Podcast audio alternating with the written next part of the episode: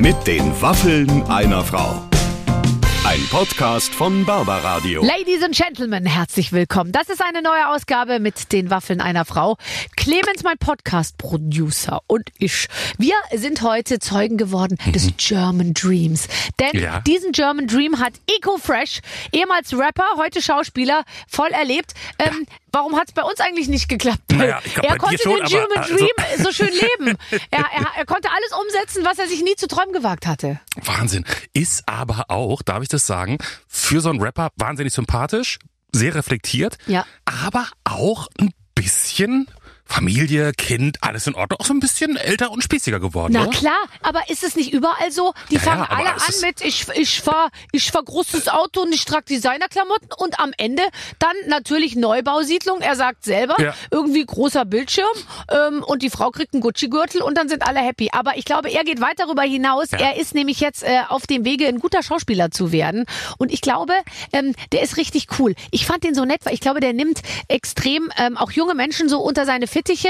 Er arbeitet ja viel als Produzent, Mhm. inzwischen auch oft in äh, zweiter Reihe und inzwischen gibt er denen, glaube ich, die richtigen Dinge mit auf den Weg. Das könnte sein. Und was ich mitgenommen habe, einfach so für die Zukunft, es ist gar nicht von Nachteil, wenn man sich den eigenen Namen auf den Körper tätowieren lässt. Es gibt Situationen, wo das ein Vorteil sein kann. Ne? Oh, und ich habe ja einen sehr langen Namen, aber ich hätte so viel Platz. Ich könnte meine Adresse, Ja. meine Sozialversicherungsnummer und auch die Geburtsdaten meiner Eltern, ich würde alles unterbringen auf Denk- meiner denk, Brust. Denk doch mal drüber nach, das wird ein neuer Promi-Trend.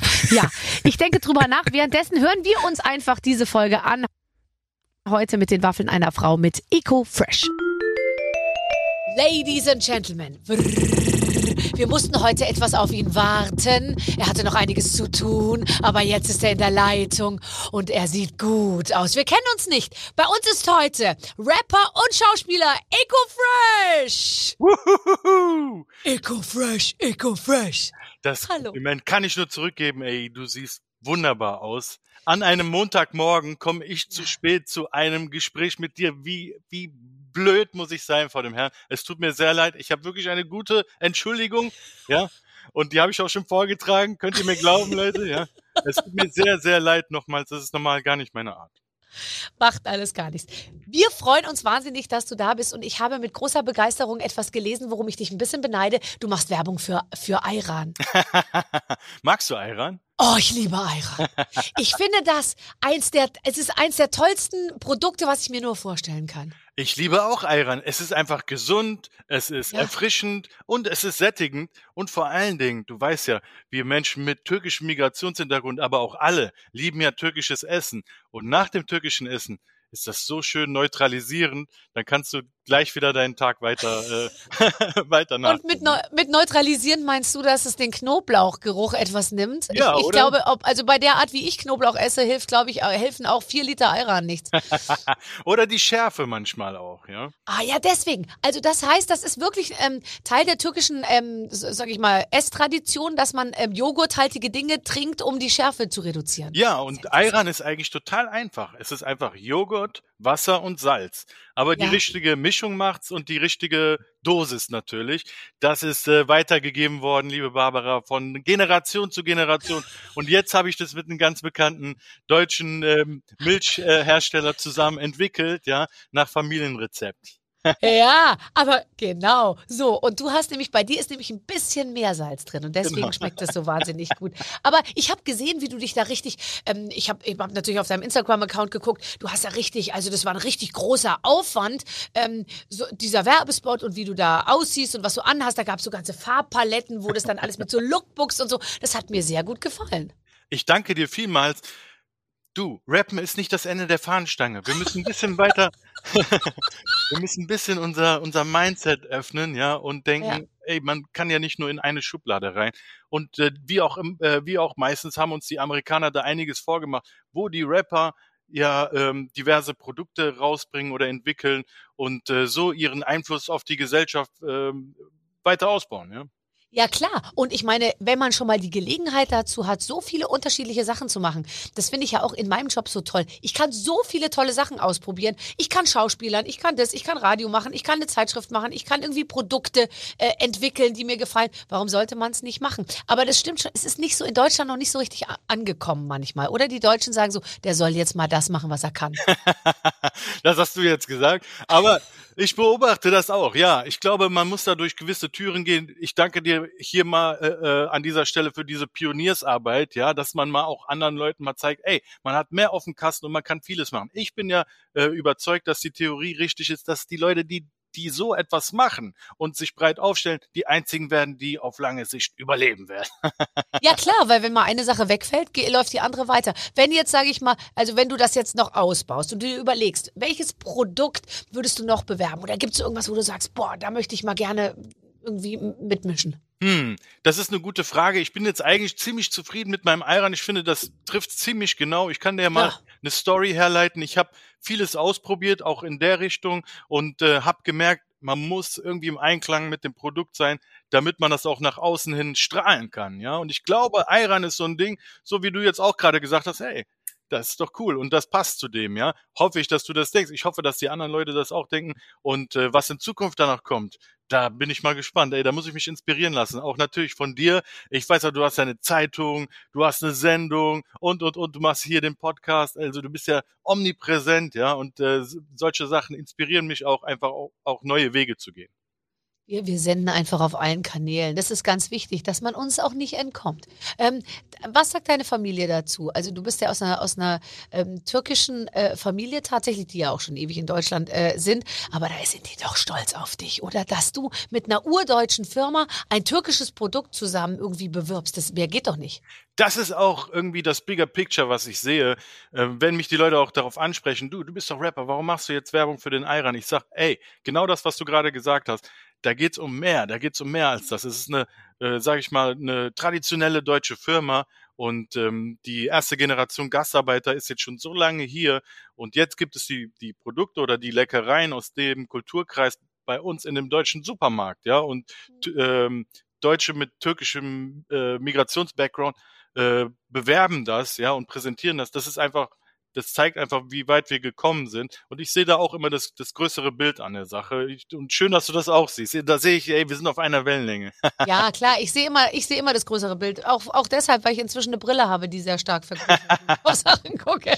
So, ähm, war das, war das dein Vorhaben? Also, ich glaube, als du angefangen hast mit der Musik und als du angefangen hast als Rapper, ähm, war ja vielleicht jetzt nicht unbedingt dein, ähm, der Hintergrund, dass du gesagt hast, ich will jetzt auch die, Deut die äh, türkische Kultur irgendwie ähm, in Deutschland etablieren oder? Oder hattest du immer schon sowas im Blick, dass, dass, du, dass du da sozusagen auch Botschafter so ein bisschen bist? Nein, hatte ich ehrlich gesagt nicht. Das war ein langer Kampf, auch mit mir selber, weil ich aus dem Hip-Hop-Bereich komme, wo es wirklich um äh, die Hip-Hop-Technik und so weiter geht. Also ich war, habe mir das immer sehr groß auf meine äh, Agenda geschrieben, das handwerklich gut zu machen damals. Und äh, aber wie ich sage, das ist nicht das Ende der Fahnenstange. Ja, man, wie, wie oft soll man so eine Rap-Parts schreiben? Man kann die so und so oft schreiben. Ich schreibe die auch immer noch gerne. Aber das ist nicht alles, was ich erreichen wollte. Und es war ein Kampf mit mir selber. Am Anfang habe ich das auch abgelehnt, weil ich dachte, Moment, ich bin ja nicht hier euer Quotentürke und habe ja daraus ja dann auch einen Song gemacht.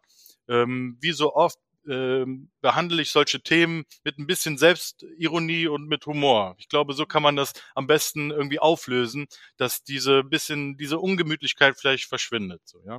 Ähm, jetzt hast du gerade gesagt, du wolltest gut rappen, du wolltest, du hast, du hast wegen der Technik. Also wie wird man? Es gibt ja ganz viele zu Hause, die sagen, boah, EcoFresh, ich will auch, ich will's auch, ich will's auch hinkriegen. Was muss ich machen?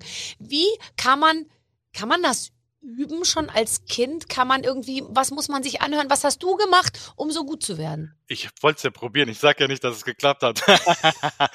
Nein, Spaß beiseite. Äh, klar, das kannst du üben, so wie alles andere auf der Welt auch, ja. Und ich war damals immer sehr gut für mein Alter. Anfang der Nullerjahre habe ich immer gehört, boah, wie alt bist du? Oh, das kann ja nicht wahr sein. Du bist aber gut für dein Alter. Ja, das habe ich ständig gehört. Ich habe mich halt so mega damit beschäftigt und habe äh, äh, Sachen, äh, Musik aus der aus Amerika äh, konsumiert und ständig und ständig gehört und analysiert, wie machen die das da? Und die deutsche Sprache äh, eignete sich ganz gut dafür. Und so habe ich das versucht, erstmal nachzumachen und dann später auf Deutsch irgendwie zu münzen.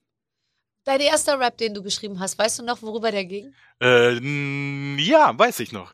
Das war so ein, das war, das war so ein Brief an den Bürgermeister damals. Ich war in Mönchengladbach ähm, und hab äh, ja so einen Brief äh, an den verfasst, so was mich so stört an der Schule und Okay. überhaupt. Und da waren auch ein paar Sachen mh, dabei, die auch so diese diese sozialkritische Note hatten auf jeden Fall. Ja, zwar ja, tief politisch, ja, ein Brief an den Bürgermeister. Siehst du, Das also ist ziemlich cool. Ich dachte, weißt du, heutzutage würde man denken, und wie alt warst du da? Zwölf, oder? äh, ja, so 12, 13, Ja.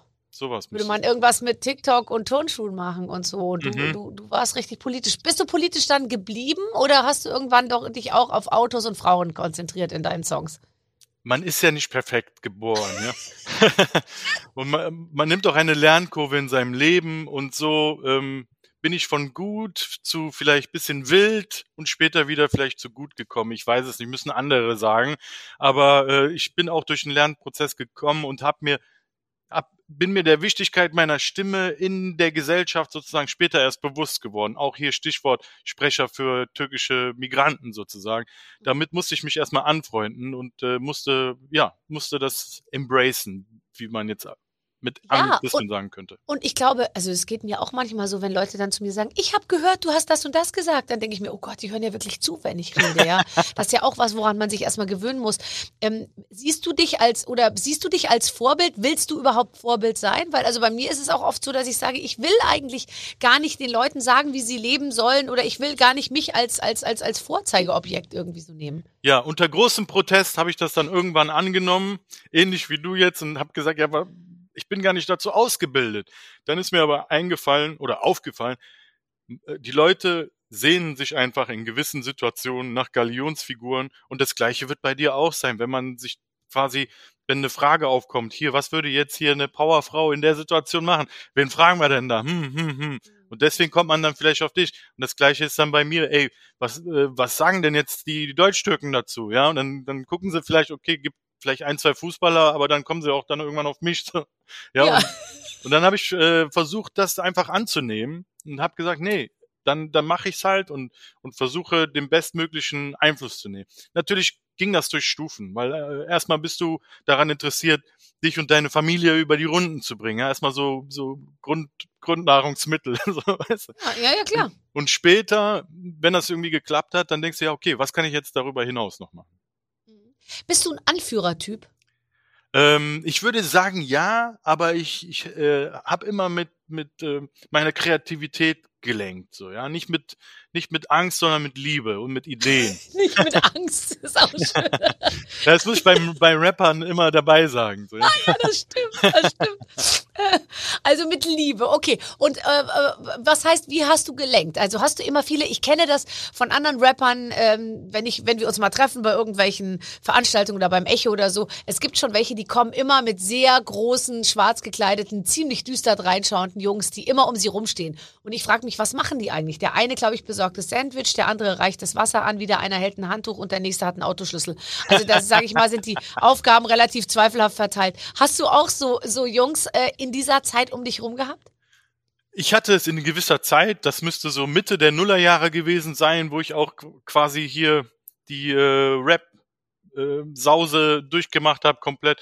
Aber nee, jetzt habe ich nicht. Ich bin erwachsen, ich kann auch alleine raus und äh, gehe meine Termine selber machen. Ähm, wenn, dann habe ich vielleicht mal einen vom, von der Agentur dabei oder was, ja, aber keine düsteren Jungs, ja. Ich halte das auch hier wieder Thema äh, Beispiel zu sein. Ich halte das für ein ganz schlechtes Beispiel. Ich bin da auch vehement eigentlich dagegen, auch innerhalb der Hip-Hop-Szene. Das wissen auch die Hip-Hopper, haben irgendwann das gefressen und haben mich dann akzeptiert, wie ich bin. Ich bin dagegen, weil ich bin dafür immer äh, eben aus diesem Grund, dass, dass ich das Gefühl habe, dass wir nicht nur Rap repräsentieren, sondern eine ganze Community und, und eine ganze ähm, Schar von Migranten gleichzeitig repräsentieren, muss man die auch dementsprechend ehren, ja, und nicht nur ähm, denken, ey, hier, ich bin der Coolste und ich äh, will jetzt für den heutigen Tag mein Ding durchziehen, deswegen nehme ich mir drei starke Kerle, die allen sagen, die sollen das so machen, wie ich das will. Nein, das ist nicht das Ding. Das ist vielleicht für kurze Zeit, für den Tag gedacht ganz gut, aber nicht auf die lange Sicht. Aber es macht dir auch mal Spaß, Popstar zu spielen. Also jetzt ganz ehrlich, du oder oder Rapper zu spielen. Ich meine, du hast es voll mitgenommen. Ähm, dann ist es auch mal okay, finde ich, eine Zeit lang. Und das, das sagt mir übrigens jeder. Das hat mir auch Roland Kaiser gesagt. Das erzählen mir alle, die sagen, ich war zwischendurch auch mal ein Arschloch. Ja. Ja, also das mal durchgemacht zu haben, ist natürlich ein Vorteil, ja. Und äh, dann kannst du später Leuten halt den Tipp geben, so wie ich das jetzt versuche, ja. Ich sage ja, ich bin ja nicht so geboren, aber ich habe, glaube ich, so irgendwie dadurch, dass ich als ein Jugendlicher durch diese durch dieses Popstar-Leben schon ging, meinen Wertekatalog dementsprechend äh, verfeinern können. Und heute wende ich den an und versuche den anderen zu zeigen. Ist doch nichts, ist ja nicht schlimm. Ähm, vielleicht können die sich ein paar Sachen daraus nehmen und ein paar Sachen vielleicht doch nicht. Ähm, gab's, es gab mal eine Zeit lang, ähm, ähm, da, da hast du, bist du auch deutlich gegen andere äh, Rapper geworden, aus welchen Gründen auch immer. Hat dich ja auch mal die Angst irgendwie begleitet oder hatte man mal Sorge, dass das auch mal irgendwie schlecht ausgeht? Weil ich meine, es ist ja schon eine Szene, in der jetzt auch nicht immer irgendwie rumgefackelt wird. Wir haben es letztens gesehen. Hm. Ähm, da kriegt, fängt auch mal Olli Pocher eine Ohrfeige oder irgendwie so. Also ich äh, wird, da spricht, die sprechen schon eine deutliche Sprache. Hast du mal Schiss gehabt zwischendurch? Ich habe gewiss auch mal an manchen Tagen Schiss gehabt. Ähm, eigentlich ist es jetzt so, wenn ich im Nachhinein alles analysiere, ich war sehr jung und ich war sehr gut, ja. Und ich habe gestern noch hier äh, auf dem Sonntag äh, habe ich einen Film geguckt, Amadeus, und da war auch so ein Typ, der war so ein Typ, da waren so viele Gatekeeper und die wollten den nicht an den Kuchen lassen, ja. Und der, der, war, der konnte das so, das war so leicht für den, diese Sachen zu schreiben. Also ich will das um Gottes Willen nicht äh, vergleichen, nur mir ging das, mir ging das so leicht von der Hand, diese Rap-Texte zu schreiben und das wussten viele. Und äh, es ging ziemlich schnell mit mir damals, ja, wenn ich das heute so über, äh, überdenke, ne? Äh, von 0 auf 100. Und das mochten manche Leute nicht, wenn ich das jetzt im Nachhinein betrachte, weil eigentlich habe ich keinem was Böses getan. Ich wollte nur Musik machen. Und ich glaube auch, dass es damals eine andere Art von Verständnis für so ein Gruppen, für so eine Gruppendynamik gab. Es gab auch kein Social Media. Also so alle auf einen, wenn ich das heute so überlege, das hätte man nicht durchgehen lassen können nach den heutigen Standards oder nach dem heutigen Wissen, was wir über äh, Entwicklung haben, über äh, Mobbing, über geistige Entwicklung, über Mental Health und so weiter. Deswegen, aber es sei allen Leuten verziehen. Ich hab, ich war auch nicht immer ein äh, Kind von Traurigkeit, aber jetzt habe ich meinen Weg gefunden und äh, ja, wer, wer mitmacht, macht mit wann hast du gemerkt, okay, jetzt kann ich meinen eigenen Weg gehen? Am Anfang muss man ja so ein bisschen go with the flow und dann musst mhm. du irgendwie gucken, dass du dich da hocharbeitest. Ab wann war der Punkt, wo du gesagt hast, jetzt bin ich unabhängig, jetzt mache ich mein Ding? Ich glaube, das ist nicht so der eine Punkt. Ähm, es haben viele Sachen geholfen.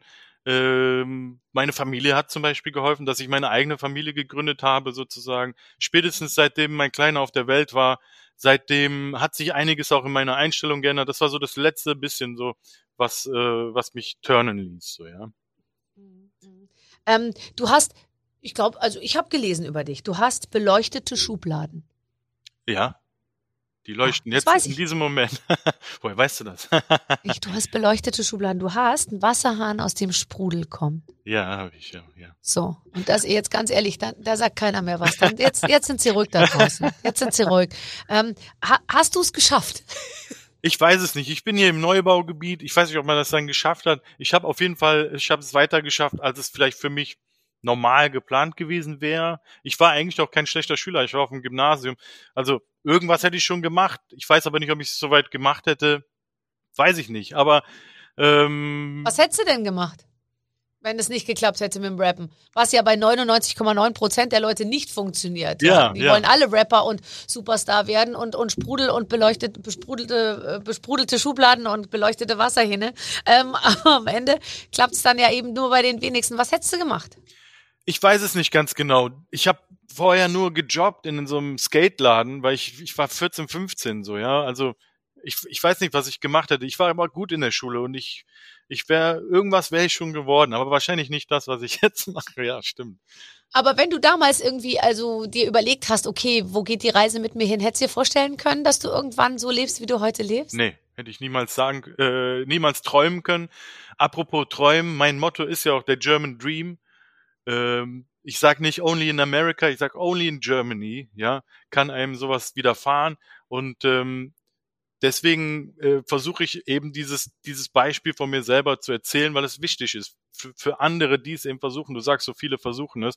Es ist wichtig zu wissen, dass es möglich ist. Das ist ja auch eine Motivation für viele. So, ja. Mhm. Aber trotzdem, also ich habe immer, also ich kann nicht so viel damit anfangen mit diesem amerikanischen ähm, You have to believe in your dreams, just uh, dream and dream and dream and uh, es wird dann irgendwann wahr. Also ich ha habe immer auch so das Gefühl gehabt, man ist auch ganz schön viel von irgendwelchen Zufällen abhängig. Es ist eine Mischung natürlich aus Zufällen, Fleiß, Timing, aber ähm, dieses gute Timing, das ist ja auch ein Resultat aus enormer Vorbereitung, ja. Das heißt, du kriegst vielleicht ab und zu Schlüsselmomente, wo du, ähm, wo du einem, keine Ahnung, vorsingen kannst oder was auch immer, ne? Oder im, im Fernsehen auftreten kannst oder was. Aber du musst ja vorbereitet sein, damit die, damit du die Leute überzeugen kannst. Das kann dir keiner wegnehmen. so. Ähm, das heißt, es ist auch Fleiß mit dabei, ja. Mhm. Und ähm, es ist auch so, die, äh, die, du musst auch irgendwie Networker sein. Du musst auch irgendwie Bock darauf haben, dir diese Möglichkeiten immer und immer wieder zu erschaffen. Also es ist eine Mischkalkulation aus vielem, liebe Barbara, hast du völlig recht. Äh, was ist, was denkst du denn, was es ist? Ja, also in meinem Fall äh, ist es auf jeden Fall nicht die gute Vorbereitung. Äh, die, die, die, die lasse ich hier mal aus Versehen ausfallen oder die vergesse ich irgendwie. Ähm, aber also das heißt, du würdest sagen, dass deine Karriere ist auch wirklich aus Arbeit, aus harter Arbeit entstanden. Ich war. Wie sieht denn harte Arbeit aus? In deinem Fall jetzt? Es ist, um Gottes Willen, ich, es ist jetzt nicht harte Arbeit, die ich, ich bin jetzt nicht auf den Bau gegangen und habe irgendwas geschleppt und deswegen wurde ich entdeckt. Nein. Aber es war harte, ähm, Denkarbeit, weil ich das, was ich gemacht habe, geliebt habe und mich da rein genördet habe ohne Ende. Ich war einfach ein Nerd. Ich war ein Nerd. Ich wusste den Background. Ich wusste, worum es ging. Ich war total aufgeklärt darüber. Ich war auf dem neuesten Stand. Und natürlich hatte ich auch ein, äh, anscheinend ein gewisses Talent dafür, für Worte und für ähm, Timing im, in der Musik oder in, dem, in, dem, in den Beats, ja. So, dass es dann gut rüberkam. Also es ist, es ist eine Mischung aus, aus vielen Sachen und dann kannst du positiv auffallen. Und äh, ich habe ja ein, äh, es ist eine ganz bekannte äh, Geschichte. Ich habe äh, so äh, Berliner Rappern, damals noch Underground-Rappern, die hab, denen habe ich das vorgerappt und dann haben die mich auf ihr Label getan. Die habe ich zum Beispiel, ich war 15, ich weiß nicht, ob ich, ich glaube, es war mein 16. Geburtstag. Ich habe die gebucht für 800 Mark, dass die nach Mönchengladbach kommen. Ich war im Skateladen am Arbeiten. Ich hatte das Geld nicht. Mein Chef hat mir das vorgestreckt. Nein. Ähm, ich durfte das dann abarbeiten. Ich habe eine Location gefunden. Ich habe äh, so, ähm, weiß nicht, Karten ausgedruckt und die ähm, gestempelt damals. Man konnte die dann nicht fälschen, ja. Hab die aus diesem Skateladen heraus, weil da war die, sag ich mal, Hip-Hop-Szene in Mönchengladbach ging ein und aus. Ähm, hab die aus diesem Skateladen äh, heraus verkauft und musste auf meine 300 Leute kommen, damit ich Break-Even war. Hab das gemacht. Überleg mal, mit, mit 15, 16. Ich würde einem 15, 16-Jährigen nicht mal meinen Schlüssel in die Hand geben, so, ja. Aber, aber anscheinend äh, hatte ich so, so mega Bock drauf und ich wusste, das habe ich mir immer später gesagt, ich wusste irgendwie, dass es denen gefallen wird. Ich hatte meinen Vor Text schon vorbereitet, der war schon in dem Stil, wie die das so äh, veröffentlicht haben. Und äh, ja, und als sie das gehört haben, ähm, haben die gesagt, ey, das muss man rausbringen, ja, buchstäblich. Und äh, haben mich nach Berlin eingeladen. Wahnsinn. Ja, also die haben, die waren entscheidend am Anfang. Gibt es irgendjemand in deiner Familie, der dich besonders unterstützt hat? Eine Mama, ein Papa, ein Bruder, ein, äh, irgendjemand, der gesagt hat, äh, jawohl, wir stehen hinter dir? Oder musstest du da äh, ein bisschen mit Gegenwind rechnen? Ähm, natürlich, die Mama muss ich sagen, dass die, äh, sag ich mal, ein offener Mensch ist und äh, sehr progressiv und äh, ähm, nicht so den traditionellen Weg gewählt hat dass äh, deswegen äh, ihr, ihr, ihr bin ich das letztendlich alles schuldig, weil die hat mir das erlaubt, mit so jungen Jahren, sage ich mal, das Gymnasium zu schmeißen, nach Berlin zu ziehen und zu sagen, ich werde jetzt Rapper. Und das war damals ja noch kein ähm, Lebensweg, äh, der ist es heute immer noch nicht übrigens. Aber es Aber Ach, der gute Junge mit 15 verlässt er das Gymnasium und wird Rapper in Berlin.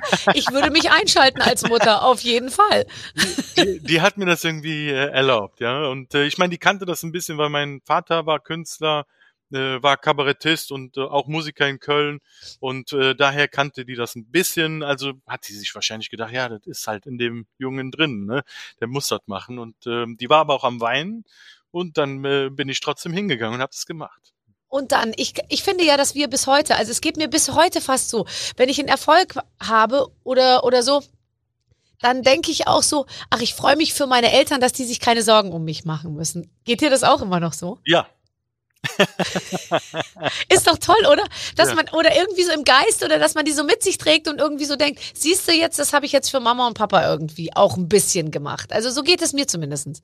Ja, voll, voll. Ist, ähm, das ist sehr emotional, was ich, was man in manchen Momenten dann denkt. Äh, dann reflektiert man so auf, auf, weiß ich nicht, auf die äh, Anfangszeiten und äh, ja, das, ich weiß gar nicht, das, das, das ist sehr emotional, ein sehr emotionales Thema, ja. Mhm.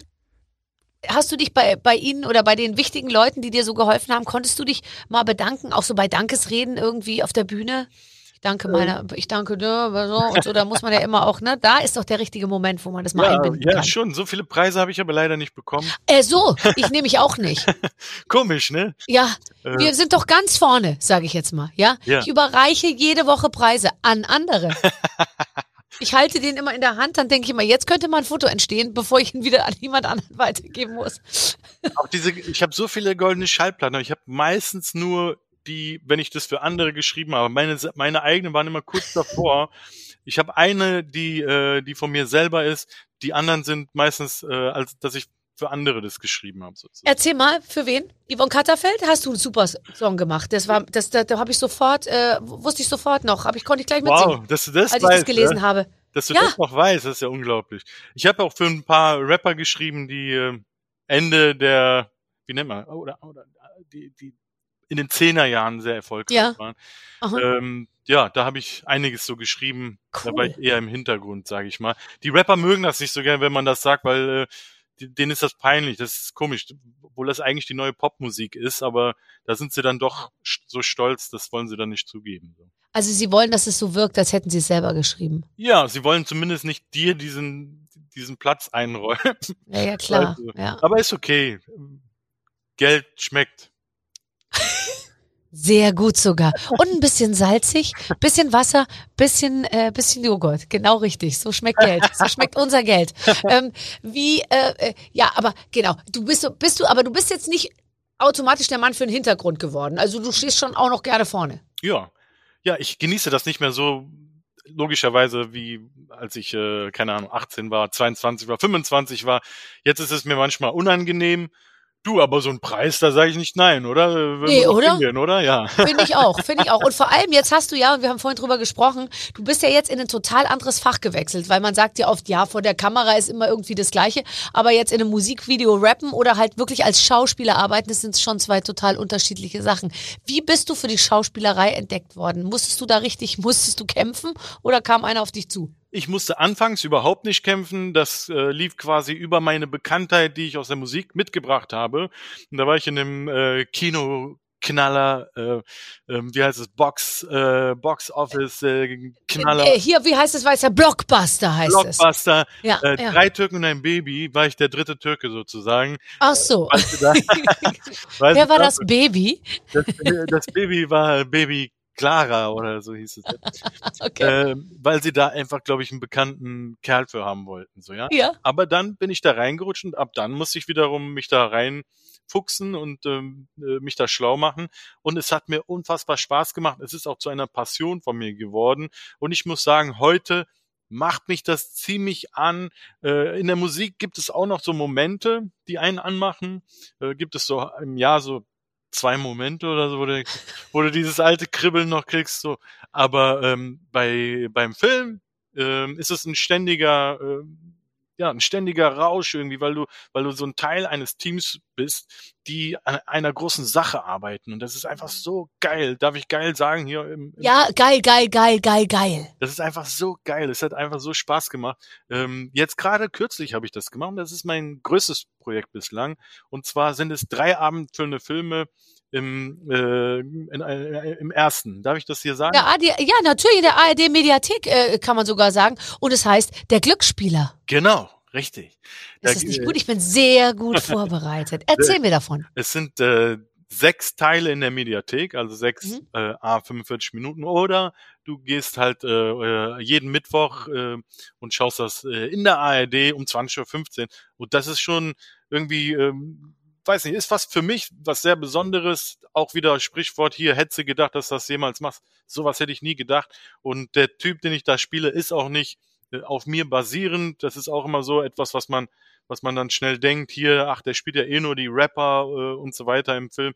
Nein, das ist ein, ein türkischer Geschäftsmann, also ist es doch ein bisschen, bisschen in Mhm. die Richtung, aber ähm, ja, es ist, es ist einfach eine Komödie, eine Familienkomödie. Aber mit einem coolen Inhalt. Äh, Ihr kriegt ähm, alle, da spielen mehrere Leute mit, ich glaube sechs äh, Protagonisten und jeder kriegt eine Million oder ihr kriegt alle zusammen eine, nee, jeder kriegt eine Million und soll glücklich werden damit, oder? Ja, ungefähr so. Nee, da kommt ein Opa, es fängt an wie ein Witz, ja. Da kommt ein Opa Ja. aus der Limousine und äh, nimmt sich drei Leute, die sich sonst niemals über den Weg gelaufen wären, ja. Eine ähm, Anwältin, ein ähm, ITler und ein, ähm, der hat ein Müllunternehmen, ja, Müllmannunternehmen. So, und sagt denen, pass auf, wenn ihr es schafft, äh, innerhalb ein, einem Jahres glücklich Herr zu werden, bekommt ihr Ja. von mir eine Million Euro. Ach so. Aber der Clou ist, die dürfen das ihren Familien nicht erzählen und ähm, die müssen jeden Freitag, glaube ich, war es, in so eine Selbsthilfegruppe und dann erzählen, wie sie das diese Woche wieder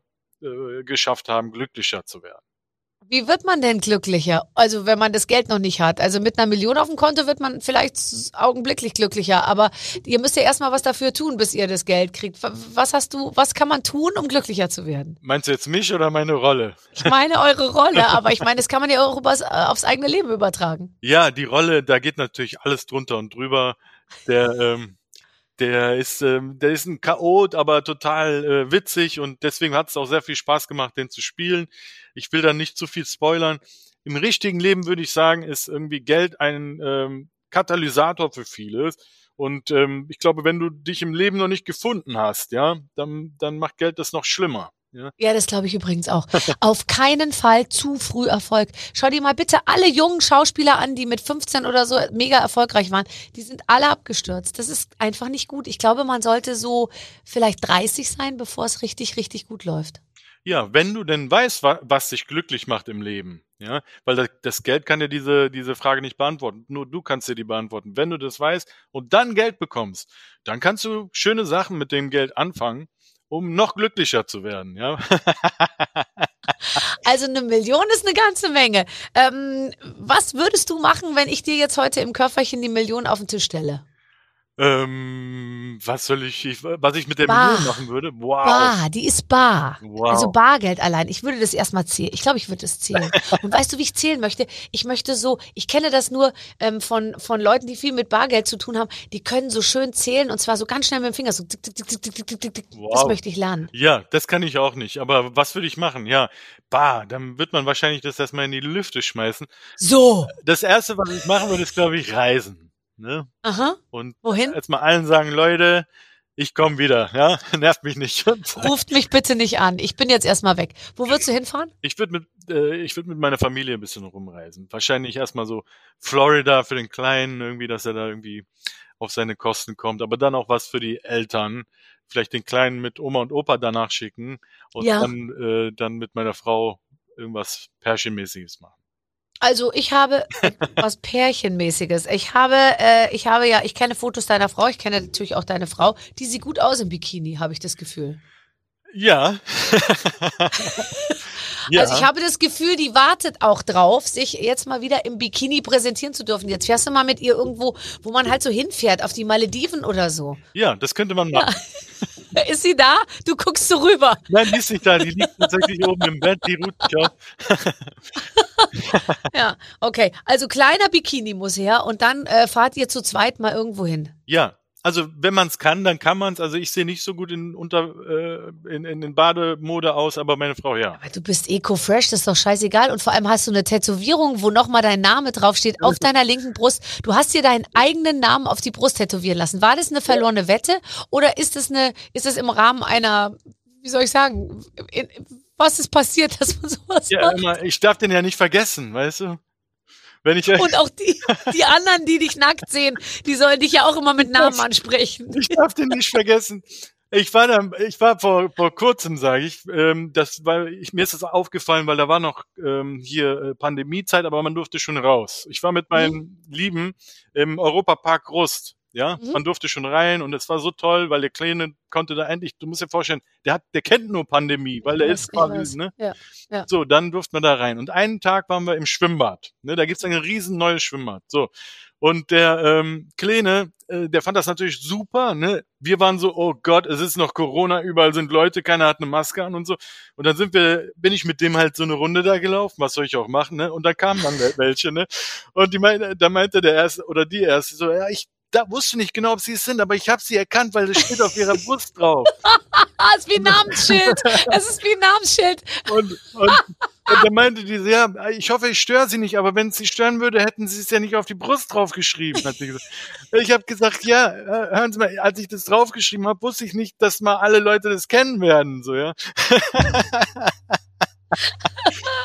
Und wenn man irgendwo nackt ist, dann kennen einen die Leute ja auch äh, mit Namen in der Regel. Also insofern, also fürs Schwimmbad im Europapark Russ warst du einfach nicht vorbereitet. Nee, nee. Also, also, Das äh. Tattoos sind natürlich so kleinere Jugendsünden und äh, ja, da würde ich das auch dazu zählen. Aber mein Gott, es gehört dazu, zu dem, der, der ich bin, sag ich mal, ja. Ja, und sieht auch gut aus, ist schön groß, äh, äh, so ein bisschen, weißt du, und lässt irgendwie trotzdem noch Raum für Fantasie. Aber ich will es jetzt auch nicht schön reden. Es ist, was es ist. Es so, ist, ja.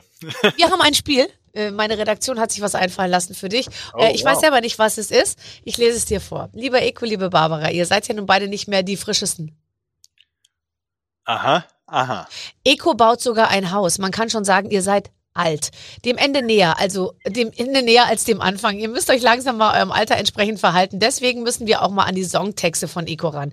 Einige Textzeilen Oh, versteht no. doch keiner über 35. Deshalb bitten wir euch jetzt, die vorgegebenen Zeilen aus Songs von Eko bitte in Erwachsenensprache zu übersetzen. Okay, ihr wisst schon, so dass es auch der Familienvater im Renault Kangoo versteht. Eure sehr junge Redaktion. Okay. Okay, ich hoffe, du und die Zuschauer, Zuhörer werden kein falsches Bild nach diesem Spiel von mir haben. Dann schieß mal los. Ich bin mal gespannt, was deine Redaktion da rausgesucht hat. Nein, wir haben voll gut so. ähm, also, ey, yo, der GD, Ghetto, äh, GD-Präsident ist wieder in der Bronx. Hier ist man schon mit sich 16 Dealer oder Sterns. Oh, Sterns, das ist ein bayerisches Wort. Äh, glaube, Stenz? nee, das, ich glaube, es ist ein kölsches Wort. Sterns, was ist der Sterns? Der Das ist so einer, äh, der so nicht so ganz seriös, immer irgendwie, aber irgendwie gut, immer gut drauf, oder? Du, das ist einer, der ist, äh, der ist einfach zu Hause und der kriegt das Geld so nach Ach so. Hause gebracht. Mehr kann ich darauf nicht eingehen. Aber äh, ähm, Und GD-Präsident steht für Ghetto. Nee, das ist äh, German Dream tatsächlich. Ich habe ja dieses, dieses, diese Begrifflichkeit German Dream ähm, schon benutzt. Äh, Da war ich, weiß nicht, 16, 17. Also ich fand das einfach cool. Und mein Label habe ich dann so genannt und deswegen war es GD. Heute ist es ja voll politisch so, ja. Aber damals war es Ja. einfach nur so, die, ich fand einfach die Story geil, ja. Hier äh, wie Puff Daddy zu sein. Ich schaffe es von ganz unten nach ganz oben, hör mal. Und ich trinke dabei Champagner und alles, ja. Das fand ich damals so halt cool und äh, ja, und deswegen habe ich German Dream genannt. Das finde ich zu, total gut, kann ich auch sehr gut, äh, kann ich auch sehr gut verstehen. Ich frage mich nur, ich, ich gucke mir jetzt manchmal so die, diese momentanen Rapper, auch so die Deutschen, übrigens auch die Frauen, irgendwie, die ja jetzt da so ins Geschäft irgendwie rein ähm, äh, kommen. Und dann denke ich mir, lustig, weil es hat sich überhaupt nichts geändert. Es war schon immer so, um, also um zu zeigen, dass man es geschafft hat, klar, was zeigt man? Große Autos, ähm, nackte Frauen, die auf allen Vieren mit dem Louis Vuitton äh, äh, Tattoo irgendwie äh, am Pool rumliegen und und irgendwie und äh, ich hab Louis Vuitton, ich hab äh, Versace, ich hab Gucci, so ja. Ja. Und dann dachte ich mir, es gibt offensichtlich, es ist echt schwer, man kann nicht einen anderen Weg einschlagen, weil um es geschafft haben heißt einfach Louis Vuitton tragen, sage ich jetzt mal äh, äh, übersetzt, oder? Ja, weil man könnte jetzt nicht sagen, ich hab stabiles WLAN, das ist einfach nicht so. Ist viel wichtiger übrigens Ja. als Louis Vuitton. Es ist auch wichtiger, vielleicht, vielleicht äh, ein Eigenheim zu besitzen Ja. oder, oder etwas, ja, oder etwas generell zu besitzen. Ähm, weil Klamotten sind ja eigentlich, habe ich jetzt nach der Zeit gelernt, so eine ganz schlechte Wertanlage, so, weil die sind ja quasi, sobald du die hast, äh, weniger als die Hälfte wert. So, ja, also was machst du damit? Außer Taschen, sagt meine Frau immer. Die, Ja. blei die, die, die bleiben im Wert. Genau, das wird sie dir auch weiterhin erzählen, diese Geschichte. So, ähm, wir kommen zum nächsten Song. Ausschnitt von dir. Äh, Freezy Bumaye ist der Booth. Es ist Album 11 und ich zeige jedes Mal Improve, weil man lebt von einem Move. Meine Karriere Bulletproof. Habe als einziger mit dieser Wacken-Szene, Wacken, Wacken-Szene nichts zu tun, oder? Ja. Okay. Was ist Freezy Bumaye? Freezy Boumaier, also Freezy, ich bin Freezy, Echo Freezy? Fresh, aka Freezy, mich nennen die Leute Freezy, das ist vom Fresh ab, abgewandelt. Und äh, Boumaier ist, äh, ist äh, was ist der laute Ausruf, der äh, den äh, Muhammad Ali irgendwie Ja. gerufen hat. Ne? Das Ja. heißt doch hier, ich äh, kill sie, kill sie alle. Das ist so ein Super. Ja. Ist der Booth, was heißt ein Booth? Das habe ich noch nie verstanden. Move ist das, wo du da gerade drin bist. Ach, die Box. Die Box, ja. Die, die, ähm, die Gesangskabine. Die, ah, okay. Ist in der Booth. Okay, Freezy Boomaye ist in der Booth. Es ist Album 11. Ich zeige jedes Mal Improve. Okay, ich werde jedes Mal besser, weil man lebt von seinem Move. Meine Karriere Bulletproof. Ah, Ich, ich verstehe das alles. Ich bin offensichtlich noch weitaus jünger, als man mir hier in der Redaktion zutraut. Hier. Ja, ich bin wirklich, ich bin die Rap-Babs. I got the hook up und du kannst mich callen. In der Schule war ich schon am Ba- Ballen oder Ballen. Ball. Born. Heute nennen sie mich Abi Abi, denn sie wissen nichts von Pari Pari. Pari Pari ist Geld, ne? Äh, Pari Pari.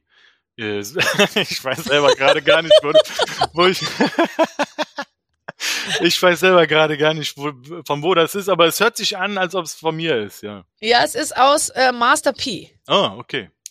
Ja, ich bin am Ballen, das heißt auch, das heißt, heißt eigentlich das, was wir gerade geredet haben, das ist dieses, ähm, ja, so angeben oder, oder, oder es läuft sozusagen, ja. Das ist so aus dem Amerikanischen. Ich war immer sehr äh, ein- beeinflusst äh, von amerikanischen Rap, so, ja. Aber das, ich finde es gut. Und jetzt sag mal, also nochmal zurück, das ist, liegt ja alles lang zurück, aber ich, es ist trotzdem immer spannend, finde ich. So das erste, also das erste Mal Geld verdient hast, ja? Was hast du dir gekauft, zu ballen? Ja. Was war so, dass du so gesagt hast, geil, das mache ich jetzt einfach und dann zeige ich es allen, ich habe es geschafft. Mhm. Kannst du dich so an ein Produkt erinnern, was du dir gekauft hast? Ich weiß, ich hatte unfassbar viele Schuhe, das weiß ich noch. Also Ja. wirklich unfassbar viele. so, ihr, ihr wisst nicht, wie viele. Einfach den ganzen Raum voll und das weiß ich. Also ich habe mir damals ziemlich viel aus Klamotten gemacht. Klamotten sind auch immer noch cool. Ich sag nur immer, immer gediegen, weil gerade diese High-Fashion-Brands, das sollte man sich gut überlegen. Man sollte es nicht nur holen, weil man es holen will, sondern wirklich nur, wenn das dich irgendwie ergänzt oder sagst, das ist hier mein Kleidungsstück. So, das muss ich haben einfach. Ähm, ja, weil es eigentlich, wie gesagt, äh, nur ein Rausch ist, den man sich selber beschert und der, der hält immer kürzer so. Und der bleibt nicht lange. Deswegen, also du äh, sprichst mich ja auf die ganz neue Generation an. Wenn ich die sehe auf Instagram und so weiter, dann weiß ich schon mal, ah, okay, guck mal, der steht neben den Leuten, die werden wahrscheinlich irgendwann nicht mehr neben dem stehen. Dann hat er das und das, das hat, da hat er ja schon seinen ersten Vorschuss für ausgegeben. Dann denke ich schon weiter, okay, muss er sein nächstes Album machen, davon muss er dann die Steuern da drauf bezahlen. Oh, wenn die Steuern ins Spiel kommen, dann wird's immer schwierig, sage ich mal, für den normalen deutschen äh, Interpreten, weil dieses mit den 50 Prozent zurückgelegt haben, weil man das dann später ans Finanzamt zahlt, das haben ja viele sich nicht notiert. Ja. Da, da, da gerät dann schnell alles in Unordnung. Du, das wird einem auch, das muss ich auch aus, äh, weiß ich aus erster Hand, das wird einem halt auch nicht äh, beigebracht, auch nicht im, in der Schule. Und äh, das ist keine Ausrede, aber wenn es dann einem dann doch passiert, dass du mit 18 irgendwie voll durch die Decke gehst und das keiner in deiner Familie jemals äh, gemacht hat und äh, eine Selbstständigkeit gemacht hat, da kann da schon einiges schiefgehen. Aber es ist Einstellungssache, ob du das wieder hinkriegst. Und ähm, ja, ich versuche halt, wie gesagt, ein gutes Beispiel zu geben, wenn ich die Jungs und Mädels sehe. Ähm, wenn die mich äh, nach Tipps fragen, kann ich die gerne geben. Und ansonsten, äh, ja, hoffe ich das Beste für alle. Ja, und es ist interessant, dass man eigentlich seinen Kindern ja fast was an, also ich bringe meinen Kindern was ganz anderes bei und äh, als das, was im Prinzip, äh, sage ich mal, und ich könnte mir vorstellen, dass du dich da auch, da sagst du ja auch, äh, geändert hast. Ich sag meinen Kindern immer, man muss sich nicht alles kaufen, was man sich leisten kann. Man redet überhaupt nicht drüber, was man hat. Wir zeigen nicht irgendwelche Marken oben auf dem T-Shirt und so, mal abgesehen davon, dass wir sie auch gar nicht kaufen. Wenn man nicht so, sage ich mal, sich das selbst erarbeitet hat, kann man sich das, darf man das gar nicht anhaben und so, ja. Also, wie so, letztens hat so ein netter Basketballer, der hat gesagt, nicht wir sind reich, hat er zu seiner Familie gesagt, ich bin reich. das finde ich auch sehr lustig, weil ja immer so, äh, nicht, dass dann die Kinder noch auf die Idee kommen, irgendwie da irgendwas rumzuerzählen. Ja, ich finde, man muss denen schon ganz klar sagen, das hat mit euch wirklich gar nichts zu tun und wir halten mal schön die Füße still. Sehr vorbildlich und genauso handhabe ich das hier auch. Der Kleine ist jetzt noch ein bisschen zu klein. Ähm, dem kann man fast nichts abschlagen. Wenn er also ein Spielzeug will, das ist immer sehr kritisch hier. Das wird immer sehr kritisch diskutiert. Und ähm, ja, der hat nämlich sehr viel und der hat eine große Sammlung. Und ähm, ja, ich glaube, ich glaube, die Mischung macht's und ich glaube, je nach Situation musst, musst du da mal schauen. Aber diese Einstellung von dem Basketballer teile ich genauso. Ja. Ähm, also wo hast du deine Frau kennengelernt? Die ist ja eine Bombe, ja. Also die, äh, da waren ja sicher auch noch andere interessiert. Wie, wie hast du es und wo hast du es äh, klar gemacht? Ich weiß, ich sehe nicht so aus, Barbara, aber ich habe Charisma und ich konnte sie in meinem Band ziehen, weißt du? Ja, und klar. konnte dadurch viel wettmachen, was das Aussehen betraf. Und ich habe einfach eine coole Art, weißt du? Ja, ja, klar. Nein, Spaß Hat sie dich Ich deswegen oder trotzdem geheiratet? die hat mich trotz meiner Art äh, genommen. Nein, die ist, ähm, die ist einfach cool und die hat auch mehr drauf als nur ihr Aussehen, muss ich sagen. Das, wer, wer, das, ähm, wer das wissen möchte, kann dir natürlich gerne folgen. Ähm, ist auch eine, die sehr aktiv ist in ihren Bereichen und ähm, gerade auch im, was das Thema äh, häusliche Gewalt und Frauenempowerment betrifft, ist sie jemand, der sich äh, da deutlich einsetzt und deutliche Worte findet. Die hat auch einen tollen Auftritt beim Kölner Treff zum Beispiel gehabt.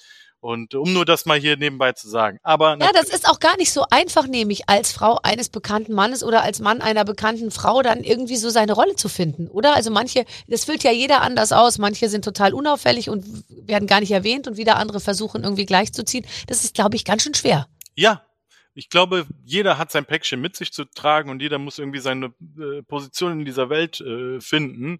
Und das Gleiche ist auch natürlich, äh, gilt auch für die Sarah. Und ich glaube, dass sie langsam den Punkt rüberkriegt, den sie vertreten möchte und äh, Mhm. sie kriegt da gutes Feedback. Aber um auf die, ähm, um auf diese, auf die Geschichte zurückzukommen, äh, ich habe sie im Rahmen ähm, meiner Arbeit kennengelernt. Die ist da für eine Freundin eingesprungen. Sie hat früher so nebenbei gemodelt, neben ihrem Studium. Und ähm, ja, und dann ist sie eingesprungen. Sie dachte, es ist ein Fotoshooting, war, Das war ein Videodreh. war aber mein Videodreh, ja. Aber es war ein cooler Videodreh, es war nicht so, ich war da schon so geläutert, ja. Also es ist jetzt Mhm. nicht so, es ist es war jetzt nicht 2005 oder so, ja, sondern es war Ja, ein schöner Weil da hätte sie nämlich auf einer Kühlerhaube gelegen und das Auto hätte so gewackelt. Ich glaube, das hätte sie nicht mitgemacht. Nee, es war ein cooler Videodreh mit Sammy Deluxe zusammen zu Ja. einem, einfach so ein Hip-Hop-Fun-Track, so, ja. Und das war cool. Super. Also fantastisch. Und ich meine, ähm, ihr, wie, wie lange seid ihr zusammen? Zehn Jahre. Wir sind jetzt sieben Jahre verheiratet. Und äh, zusammen acht Jahre. Wollt ihr nicht nochmal heiraten? In Weiß habe ich irgendwo gelesen? Ja, das stimmt. Alle in Weiß oder nur sie? Nur sie, sie hat sich das natürlich immer gewünscht und ich muss dir sagen, als wir geheiratet haben, ähm, da hatte ich auch, hatte ich auch nicht diese äh, Möglichkeiten, so eine schöne Feier, äh, weiß ich nicht, äh, zu veranstalten und das wollten wir jetzt unbedingt einmal nachholen, solange wir es noch können. Deine Redaktion sagt zwar, wir, wir sind schon an Knocking on, on Heaven's Door schon fast so, Ja, ja, genau. So nach deren Einstellung sind wir ja schon, weißt du, das lohnt sich jetzt nicht mehr zu heiraten. Genau. Ja, also, du suchst dir besser auch keine Frau, sondern eine Pflegerin jetzt, eine deutlich jüngere Pflegerin. Genau, aber ähm, wir sehen das ganz anders. Wir denken, es ist jetzt irgendwie äh, Halbzeit, äh, weiß ich nicht, äh, Show und das muss jetzt einmal zelebriert werden.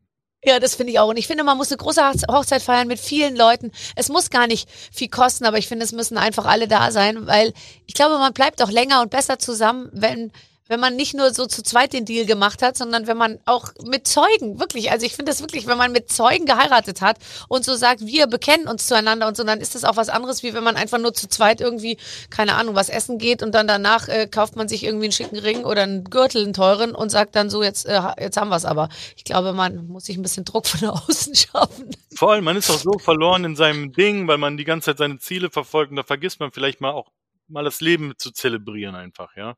Und, Ja. Ähm, ja, um mal kurze Pause zu machen und sagen, nee, wir wollen uns jetzt heute mal feiern. Stimmt es, dass du einen eigenen Lieferservice hast? Ja, wir sind da schon kurz vor äh, der nächsten Stufe in, in der Startup-Welt und ähm, sind kurz vorm ersten großen Invest. Ähm, das ist etwas, was ich gerne machen möchte. Das ist jetzt auf, die, auf den Anfang unseres Gesprächs zurückzuführen. Ich habe jetzt diverse ähm, Erfahrungen gemacht, als Testimonial für, für, äh, für Marken in Frage zu kommen. Und dann dachte ich mir, was passiert denn, wenn ich von Anfang an dabei bin? Ja. Ja. Und Fährt's dann direkt an die Wand oder Genau. läuft's vielleicht am Ende sogar besser? Und ähm, ja, das wollte ich unbedingt mal ausprobieren. Und dann fingen wir an mit so einem Online-Kiosk. Ähm, Mhm. Den haben wir dann weiterentwickelt, weil wir dachten, ähm, dass eben auch wie hier der Ayran, weil das einfach zu mir passt, auch als Persönlichkeit und auch etwas ist, wo wir uns auskennen, ja. Mhm. Und äh, wir verbinden jetzt sozusagen den türkischen Laden, ja. so ein bisschen wie, wie, wie so ein Online-Shop deines deiner großen äh, Lieblings-Supermarktkette. Oh, das würde ich toll finden. Und dann bringst du mir, aber bringst du mir dann türkische Spezialitäten nach Hause? Ja, Oh. Also ich bringe dir die sowieso nach Hause, aber. Ich wollte gerade sagen, du kannst schon mal ins Auto setzen. ich nehme einmal alles und zwar viel. aber für alle, für alle Städte ist das so, dass wir uns ähm, äh, vorgenommen haben, die türkischen Supermärkte digital zu machen. So, ja? Die gehören ja mhm. nicht einer großen Kette an, sondern es sind meistens nee. Familienbetriebe. In jeder Stadt ein anderer oder mehrere andere. Und diese Arbeit, die alle anzusprechen und die alle digital zu machen, das hat noch keiner gemacht. Ja? Mhm. Aber wir werden das machen, weil wir sind die richtigen. Wir sprechen beide Sprachen. Ähm, äh, auch die digitale, auch die, äh, ich meine nicht türkisch und deutsch, sondern die von den digitalen Leuten und vielleicht den Investoren, aber auch die von den Händlern, weil Analogen. wir von, von, da kommen, so, ja. Und der erste Laden war auch der in Köln-Kalk, äh, in dem ich selber früher immer gewesen bin und äh, eingekauft habe. Ich find's fantastisch. Also pass auf, äh, äh, Freezy. Ich möchte einmal einen großen Becher mit, äh, mit so Joghurt sch schön scharf und dann scharfe Oliven und dann einfach alles, was dir schmeckt. Was dir schmeckt, schmeckt mir auch. Und danach ein bisschen Ayran zum Neutralisieren. Und danach ein bisschen Ayran zum Durchspülen. Ach, wie schön, jetzt habe ich direkt Hunger. ähm, vielen, vielen Dank, dass wir so schön reden konnten. Ich danke dir. Und nochmals bitte ich um Verzeihung. Ich hätte niemals gedacht, wenn mich einmal gefragt hätte, ja, du wirst die Barbara Schöneberger kennenlernen, dass ich dich so eine tolle Dame, ja, äh, Dame? Hab, hab warten lassen. Dame, er hat Dame gesagt. Ich bin, ich habe gerade Abi gemacht. Ich bin, wir sind ungefähr gleich alt. Wir sind eine Generation. Ich bin. Es, es tut mir nochmals leid und, und ich wollte mich bedanken für die coole Plattform hier und für das nette Gespräch. Ey, es geht so ab jetzt. Es geht so ab jetzt. Bleib am Telefon, die rufen jetzt gleich an, weil die wollen jetzt alle irgendwie, keine Ahnung, die wollen jetzt alle Sushuk oder sonst irgendwas von dir haben. Ich, äh, ich habe sehr genossen und ich find's wunderbar. Tschüss, alles Gute. Ecofresh. Was für ein netter junger Mann. Mhm. Clemens und ich, wir freuen uns. Äh, wir haben ihn auf den rechten Wege geführt. Ja. Nein, da war er schon vorher. ähm, wir haben äh, ganz viele Leute hier im Angebot. Das wollten wir euch einfach nochmal ans Herz legen. Mhm. Auf unserer Plattform. Für jeden was dabei. Wie viele Interviews haben wir inzwischen? Ja, wir rennen stark auf die 200 zu. Oh ja, mein ja. Gott. Nicht so viele Rapper, aber andere Musiker. Also Nein, aber für jeden ist was dabei. Einfach mal reinschauen und in der nächsten Woche gibt's eine neue Ausgabe. Ich freue mich. Bis dann, eure Babsi. Mit den Waffeln einer Frau. Ein Podcast von Barbaradio. Das Radio von Barbara Schöneberger. In der Barbaradio App und im Web. barbaradio.de